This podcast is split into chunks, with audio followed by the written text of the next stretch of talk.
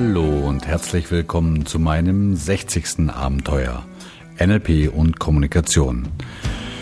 Mein Name ist Hans-Jürgen Walter und heute in der vierten Sendung über das Modell der Transaktionsanalyse soll es um Selbstwertgefühl und den Fluch der Bannbotschaften gehen. Wenn ihr bisher auch die ersten drei Sendungen über die TA mitverfolgt habt, dann wisst ihr ja, dass Eric Byrne und andere Transaktionsanalytiker dieses Modell sehr ordentlich strukturiert haben. Man könnte sagen in vier Teile. Erstens die Strukturanalyse, in der es darum ging, wie unterschiedlich stark die einzelnen Persönlichkeitsanteile in uns wirken. Dies haben wir damals im ersten Teil dieser Sendereihe besprochen. Zweitens die eigentliche Transaktionsanalyse, in der wir uns in der zweiten Sendung angeschaut haben, wie wir aufgrund dieser unterschiedlichen Persönlichkeitsanteile mit anderen Menschen kommunizieren. Ja, und in der dritten Sendung haben wir dann einen kleinen Ausflug in die Spielanalyse gemacht und darüber gesprochen, warum Menschen Rabattmarken kleben. Ja, und heute in der vierten Sendung will ich euch darüber erzählen, wie das, was wir in unserer Kindheit und Jugend erlebt haben, unser heutiges Leben beeinflusst, beeinflussen kann und was man dagegen tun kann. Es geht um das, was die Transaktionsanalyse Bannbotschaften nennt. Erinnert ihr euch eigentlich noch an den Tag eurer Geburt? Hm, bitte lacht nicht über diese scheinbar unsinnige Frage, denn das, was ihr an jenem Tag erlebt habt, hat sich nicht nur laut TA fest in euer Gehirn eingebrannt.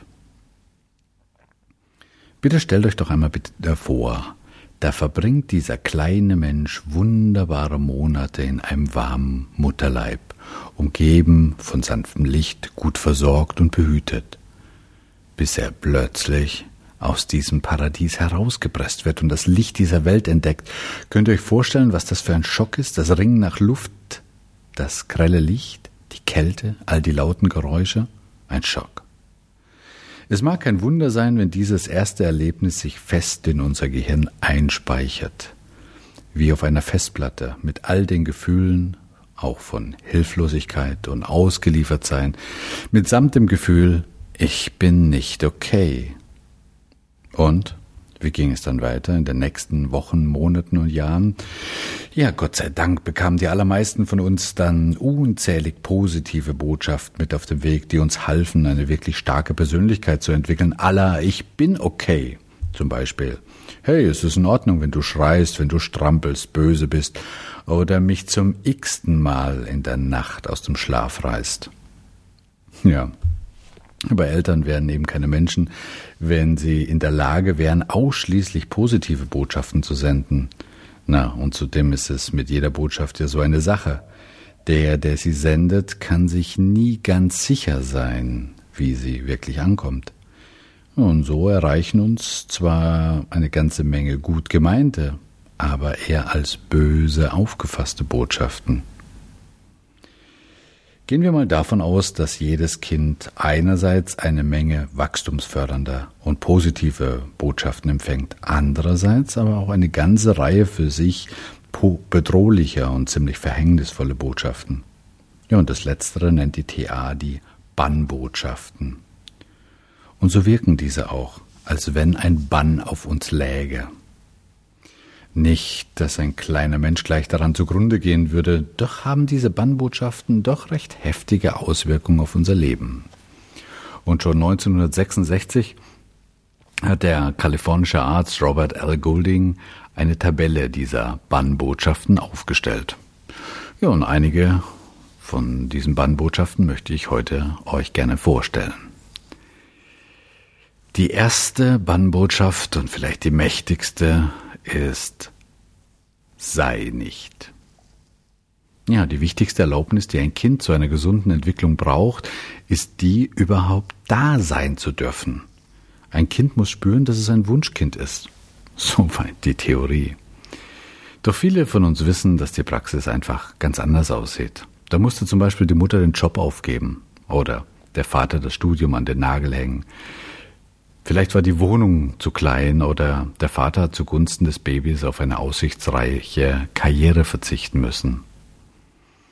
Und wenn nun der Neuankömmling schon beim ersten Auftritt auf der Bühne des Lebens zu spüren bekommt, hm, du wärst wohl besser nicht gekommen, dann kann es sein, dass es diese Botschaft aufnimmt wie eine Bannbotschaft. Sei nicht, weil dann hätte ich, Vater oder Mutter, mein Studium beenden können. Oder sei nicht, dann hätte ich die Frau oder Mann heiraten können, die ich wirklich liebe. Ich glaube, es wird klar, dass solche Bannbotschaften eher nonverbal kommuniziert werden als denn über Worte.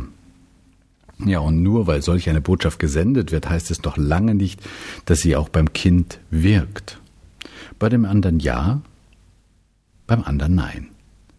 Aber euch hier all die Bedingungen, unter denen Bannbotschaften wirklich in der eigenen Psyche manifestiert werden, zu erläutern, das würde den Rahmen dieser Sendung völlig sprengen. Nichtsdestotrotz ist die Botschaft sei nicht vielleicht die allermächtigste und lähmendste aller Bannbotschaften.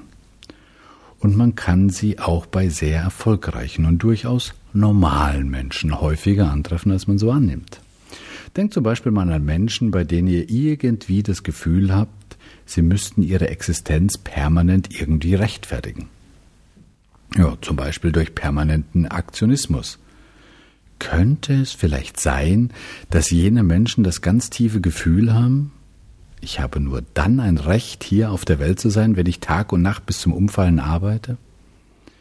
All denen sei vielleicht in das Bewusstsein gerufen, dass das Leben an sich ein Geschenk ist für das es nichts zu bezahlen gibt.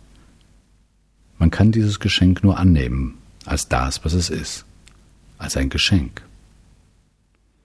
Lass mich eine zweite Botschaft ansprechen. Nimm dich nicht so wichtig.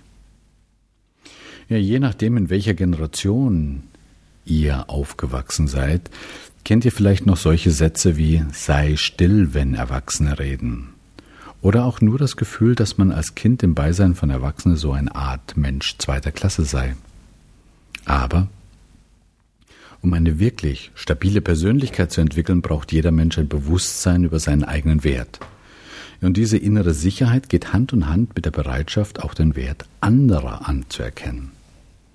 Wenn jedoch zum Beispiel, bloß zum Beispiel, Vaters Selbstwertgefühl nicht gerade das stabilste war, wird es ihm schon recht schwer fallen, Leistungen und Eigenarten seiner Kinder zu respektieren, was sich dann vielleicht durch Äußerungen wie zum Beispiel Was willst du denn schon wieder? oder Merk dir ein für alle Mal, auf dich kommt's hier mal überhaupt nicht an, äußert. Eine ganz spezielle Form des Nicht-Ernstnehmens ist zum Beispiel auch, wenn ein Erwachsener etwas von einem Kind wissen will und stattdessen die Eltern fragt. Hm, ich kann mich noch ganz gut erinnern, als unsere Katharina, heute ist sie 14, so um die drei Jahre alt war. Und ein älterer Herr fragte mich, na, wie heißt denn die Kleine? Und ich bat ihn höflich, er möge doch meine Tochter selbst fragen nimm dich nicht so wichtig. Aber lasst mich zu einer dritten und für heute letzten Bannbotschaft kommen. Schaff es nicht. Stellt euch vor, der Vater spielt mit seinem halbwüchsigen Sohn Schach.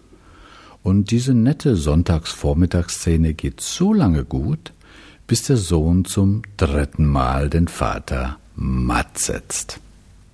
Nein, der Vater sagt nichts dazu. Aber das war das letzte Schachspiel mit seinem Sohn. Wisst ihr, jeder Mensch braucht Feedback und Anerkennung für seine Leistung.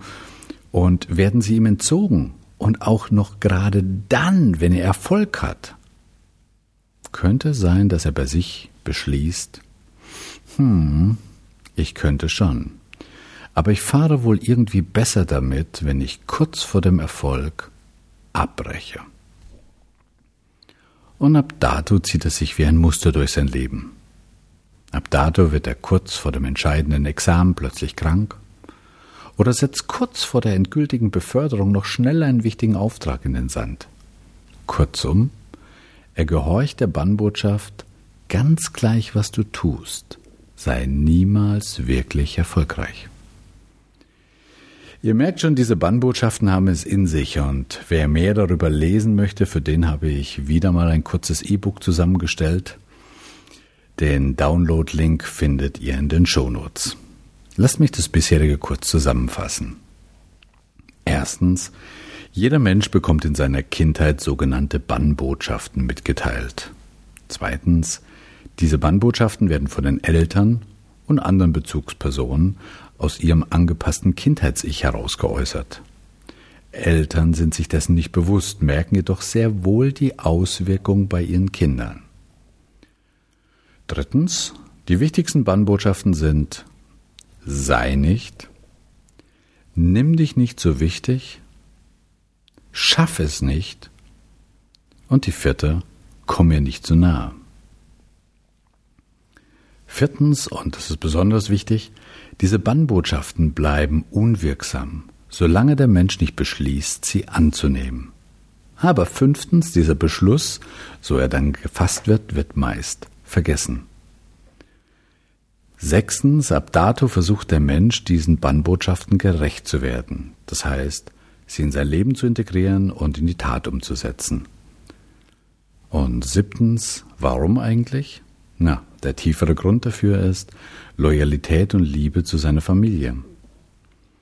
Diese Bannbotschaften haben teilweise eine recht lange Halbwertszeit und werden manchmal sogar unreflektiert von Generation zu Generation weitergegeben.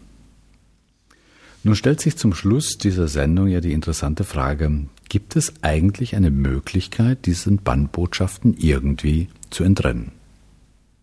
Ja, die gibt es. Und zwar dadurch, dass man eine Lebenseinstellung entwickelt, die kurz und schlicht lautet, ich bin okay und du bist auch okay. Und zusammen sind wir unschlagbar. Ich bin okay bedeutet, man hat selbst ein stabiles und gutes Selbstwertgefühl. Denn nur wer sich selbst gut findet, kann auch andere gut finden. Von daher wäre es vielleicht angesagt, sich mindestens einmal pro Tag selbst auf die Schulter zu klopfen und zu sagen, hey, trotz aller meinen vielen kleinen Schwächen und Fehlern, unterm Strich bin ich doch ein prima Kerl, oder? Ihr meint, das hört sich ganz schön arrogant an? Überhaupt nicht. Denn wer ein wirklich stabiles Selbstwertgefühl besitzt, der hat es überhaupt nicht nötig anzugeben oder arrogant zu sein. Na und der zweite Teil? Du bist okay? Hm, der schützt uns etwas vor Überheblichkeit.